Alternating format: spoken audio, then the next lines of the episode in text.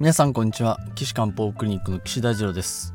ドクター岸の漢方ライフ、えー、今回133回目をお送りいたします。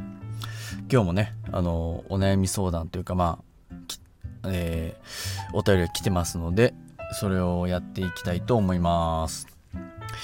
今日はですね28歳男性の件ですね。はい。えー、主訴訴えは一番も困ってるのは吐き気と下痢だそうです。吐き気と下痢。これちょっと急ぐ案件ですけど大丈夫ですかね？これあれですかね？送っていただいた方の身近にこういう方がいらっしゃるとかそういう方であってほしいと 思います。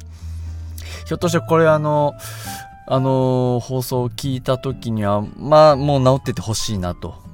思いますけどなんだこれ昔からあるのかな？それとも時々ねあの吐いたり下痢しちゃったりっていう人いたりしますけど。うん時々吐くんですよね。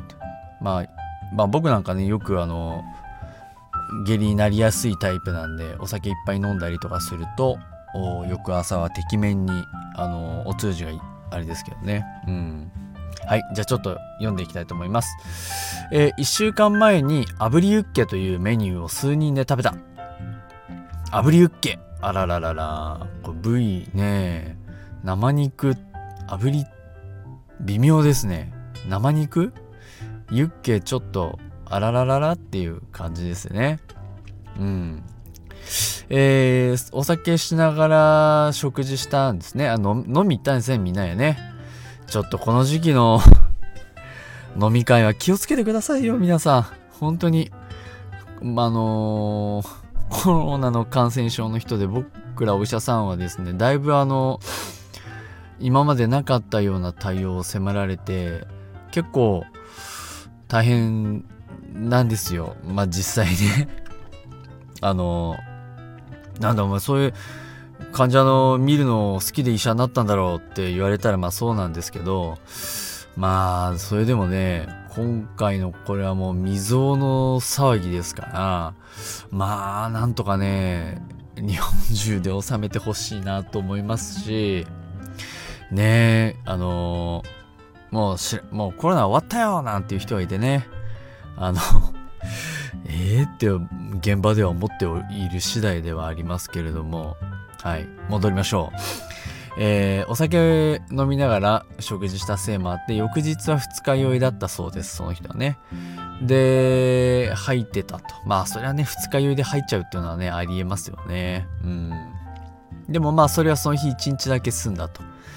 で食事会の後3日後からお腹の刺されるような痛みあらららら痛みとの腹痛が出て柔らかい便が頻回に出るようになったと。で、数回出たらですね、血が混ざったような便も見られるようになりましたって、まあこれね、医学的用語で言うと、まあ、粘血便っていう状態ですよね。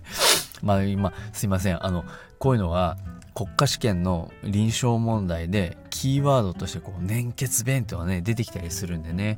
あのお医者さん同士の会話の時は、まあ、あ粘血便だよねとか、タール用便、タール便だよねとか、コーヒー用残差だよねなんていう言葉使ったりしますけど、もう普通の方ももう全然知らなくていいです、もう本当に。ふーんって、ふーんあ、そういうこと言ったりするのねぐらいでも、あの、ほっとってもらえばいいですけどね。まあ、この人の場合は、今、あのー、もう、これ聞いてる時は治っててほしいなと思いますけど、これあの、食中毒ですね。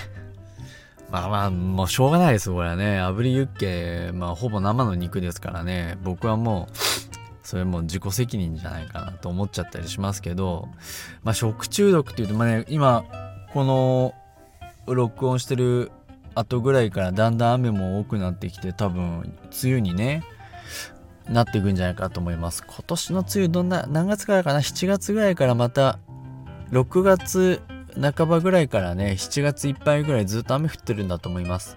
うん。そうするとね、食中毒はね、うわーって出てきちゃうんだと思いますけれどもね、ぜひ皆さんお気をつけください。傷んでるものとかね。僕もあの、我が家のお勝手担当なんで、食品のね、そういう管理にはすごい気使いますし、調理の時の、その加熱具合ですとか、まあそういうのはね、本当にあの大切だなと、あの注意しなきゃなと思っております。えっと、まあ、牛肉はね、あのー、の普通の肉の部分でしたら、まあよ、くね、あの赤身のまんま食べたりとか、まあ、周りだけ焼いて、えー、提供したりとか、まあ、あとはオーブンで中まで火を入れて提供したり、まあ、そういうこともありますけど豚肉さんはねしっかり火入れていただかないと、えー、有節有効常駐なんてねいたりすることがありますんでねもう本当に気をつけて食べていきましょう。ね。お肉さんたちねせっかく、えー、お肉ね頑張って作ってくれてますんで。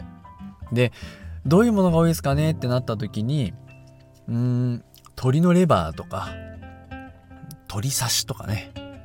あのー、鶏のレバーとか。あの、ちょっと表面だけ炙っただけとかね。まあそういうのとかだとねまあカンピロキャンカンピロバクター。まあキャンピロバクターっていう時もありますけどキャンピロバクターになっちゃいます。がいたりします。鳥とかだとこれが多いですね。うん。だいたい潜伏期間が2、2日から5日ぐらいだったかな。うん。1週間はないです。2、3日ぐらいから。で、やっぱ食中毒の時は一緒に食事した人どうなったかなっていうのは重要なあの情報ですよね。僕も外来でこういう方もし見た場合は、あのー、周りの一緒に飲み会した他の人どうですか？いや、他の人はひどい人もちょっと入院してたりします。ああ、じゃあ食中毒だねって判断したりしますし、まあ、場ものによっては保健所に届け出しないといけないので、まあ、あのよくお話聞いて、あの対応しないとですね。けあの最終的には便を、あの検査出して培養って言ってあの便の中にのいる菌をこう増やしてどんな菌が増えたかなっていうのをこう見る培養検査っていうのがあるのでそれでねあの何菌がいましたっていうのが分かります。普通大腸菌がいるんですね、まあ、大腸に菌がいっぱいいるんで。でそれがこう口に入っちゃったりとかあの傷に触っちゃったりとかするとまあその産んじゃったりすることもありますしね、うん、大腸菌はだからいて普通なんですけどあのー、今言ったキャンピロバクターとかねちょっといたらおかしいやつですねだとよく聞くのはサルモネラ菌は皆さんも聞いたことあると思いますね。これ牛、牛です、牛。しかも牛のね、内臓がいいですね。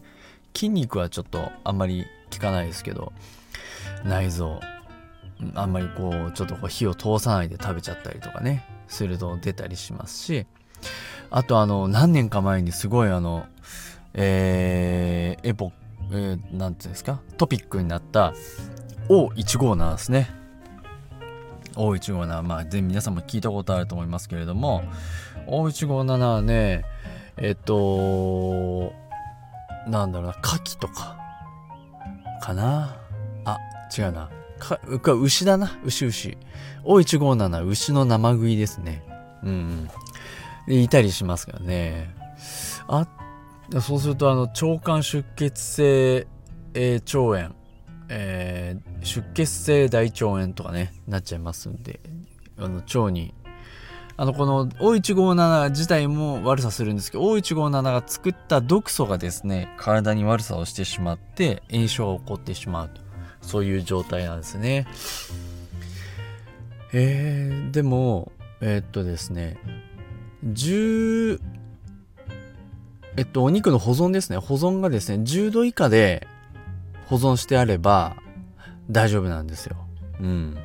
O157。まあでもね、お肉だ、牛肉だけじゃなくて、お水とか野菜とかでも起こるので、まあよく洗ってね、あの、まあ水の場合洗うっていうことは無理ですけど、あの、注意して食べてください。まあ水ね、中国行った時なんかはもう絶対ペットボトルの水しか飲まないですけどね。あの台湾とか行ってもホテルには必ずそのペットボトルの水が2本1リットル分こう並んでたりしますんでね。それをこう持ち歩いてあの生活すると。ね。そういうことですね。大昔フランスではですね水が衛生的ではなかったのでわざとワインを飲んでったっていうね。そういうのもあるぐらい水っていうのは重要ですよね。あとはノロウイルスですかね。食中毒っていうとねもう下痢がすごいですけどね。えー、っと牡蠣か。牡蠣でノロウイルスってよく聞きますよね。うん。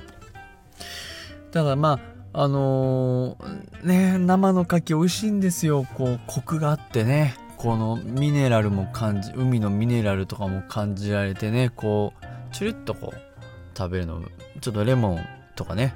ポン酢なんてねあの、いいですねでしかも牡蠣ってあの腎を補ってくれるんで腎臓ですね腎だから言い換えればまあそのアンチエイジング的な効果が期待できるわけですよ。だからそう考えるとですね、ついついあの、生牡蠣ね、食したりしますけどね。うん、まあ、自己責任ですよね。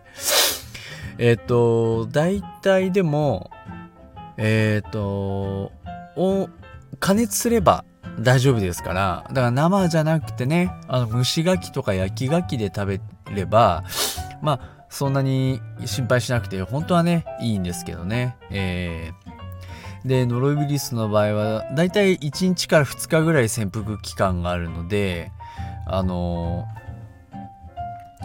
ー、あそういえば昨日食べたとかね。昨日とかだったら覚えてていいですけどね。5日前何食ったかななんて覚えてらんないんで あのなんかこうキャンピロバクターね潜伏期間5日ってなった時ああ毎日何食ってたっけなって思い出すのが大変ですよね。うん。まあまあまあ気をつけてやっていきましょう。まあ生食さえしなければね加熱してやれば大丈夫なんだなと思います。はい。さあ、えー、この28歳男性。吐き気と下痢。これはねまさに食中毒ってことでいいんだと思います。うん。じゃあ次回はですね当然食中毒はね中医学とね漢方とかでそりゃ昔から食中毒ありましたから。ええ。ー、あのいろんなやり方がね考えられてるんですよ。うん。そこのところをねお話しできればなと思いますので是非次回もお聴きください。えー、えー、漢方ライフではですね皆さんのお悩みを募集しております。岸漢方クリニックのホームページの UR あホームページのお問い合わせ欄からあお送りください。ホームページの URL は高崎漢方 .jino.com です。takasaki-kanpo.jimdo.com です。えー、皆さんのね、あの、お困り解決いたしますので、あの、お送りいただければと思っております。